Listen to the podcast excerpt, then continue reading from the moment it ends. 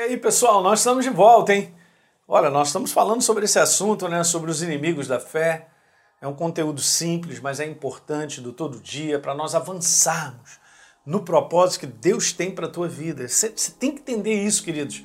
Nós estamos numa jornada e Deus não vai parar com a nossa vida naquilo que Ele tem preparado em termos de planos, propósitos. Isso aqui é maravilhoso. É uma jornada. Vamos embora continuar, porque o melhor ainda está por vir, tá certo? Na tua vida, na minha, no propósito da igreja sobre a face da terra. E nós vamos seguindo adiante. Então, eu tenho falado sobre os inimigos da fé, aliás, já vou logo fazer esse comentário.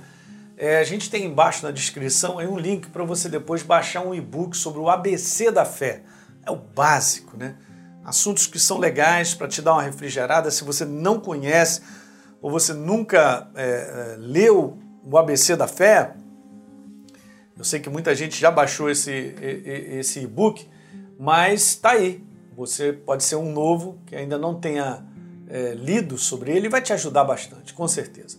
Legal? Então vamos embora. Os inimigos da fé, aquilo que eu falei sobre um exercício, sobre a prática de nós colocarmos a verdade em prática, né? a palavra de Deus em prática, vão se levantar muitos inimigos, obviamente. Então eu levantei alguns aqui que eu considero que são importantes para a gente comentar. Então, quais são os inimigos do exercício da prática da nossa fé. Vamos lá. Número um, inimigo número um. É algo que está conosco o tempo todo e muitas vezes nós temos que saber separar isso, né? Sabe aquela questão que está ali no mesmo prato e tal, mas a gente tem que separar e entender que aquilo ali pode ser um obstáculo para a minha jornada de fé? É justamente a força dos sentimentos humanos ou os sentimentos naturais. O ser humano, eu e você, nós temos sentimentos. Né? É, tudo que acontece nesse mundo gera sentimentos. Às vezes a gente acorda, parece que o mundo caiu. Aí tem dia que a gente acorda, a gente está disposto.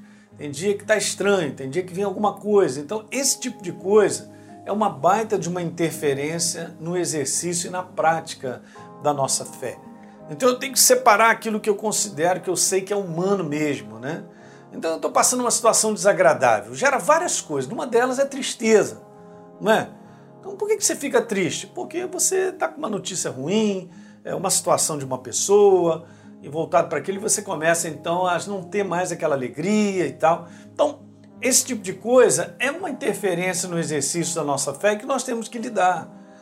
Eu quero te falar sobre essa questão do sentimento humano, que é justamente é a força da percepção nossa desses sentidos físicos naturais, daquilo que eu vejo, daquilo que eu ouço, daquilo que eu estou sentindo, do que eu estou enfrentando.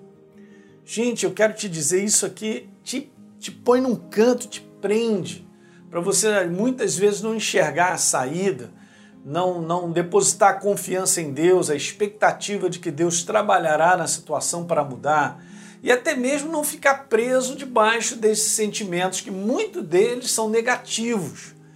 E sendo negativos, eles trazem prejuízo até para o nosso próprio corpo, né? Não estou falando algo que de repente você não saiba, né? Talvez você saiba, mas você está vivendo isso sem perceber.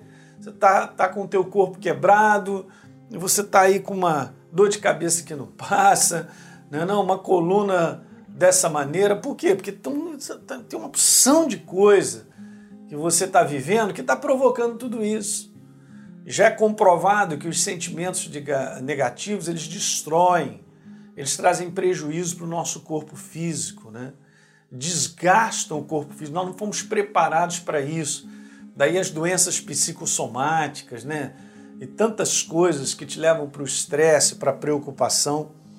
Eu posso ser uma vítima disso, gente, e acabar sendo preso por tudo isso. Mas caramba, você é um ser espiritual vivo.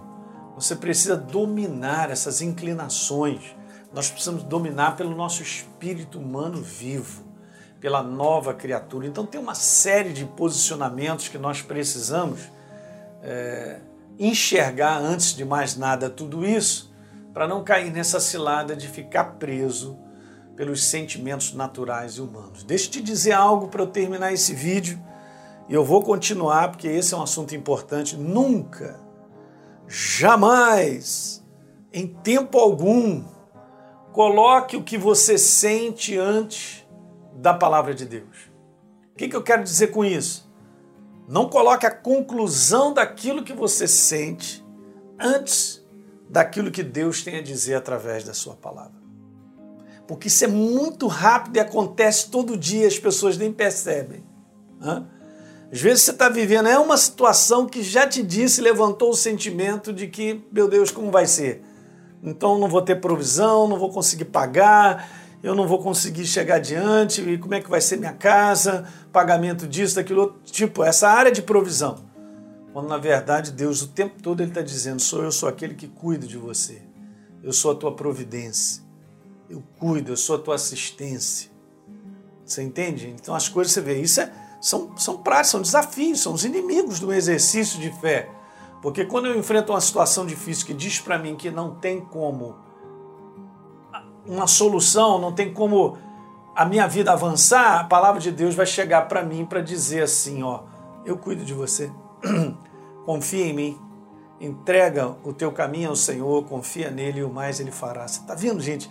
Como é que rapidinho eu tenho que puxar a rédea? Eu tenho que puxar a rédea dos sentimentos, senão não seguro, não controlo esse cavalo de sentimentos que, que muitas vezes me levam. E, e se, se, se eu não perceber, eu estou me entregando. E é um perigo. Então nunca coloque o que você sente ou a conclusão de tudo aquilo que você está sentindo antes do que Deus tem a dizer para mim e para você. Legal? Dá um like aí nesse programa, se inscreve no nosso canal, deixa um comentário que é importante para todos nós. E lembrando, tá aí na descrição tem um link aí do nosso e-book do ABC da Fé, vai te ajudar muito. Um abraço.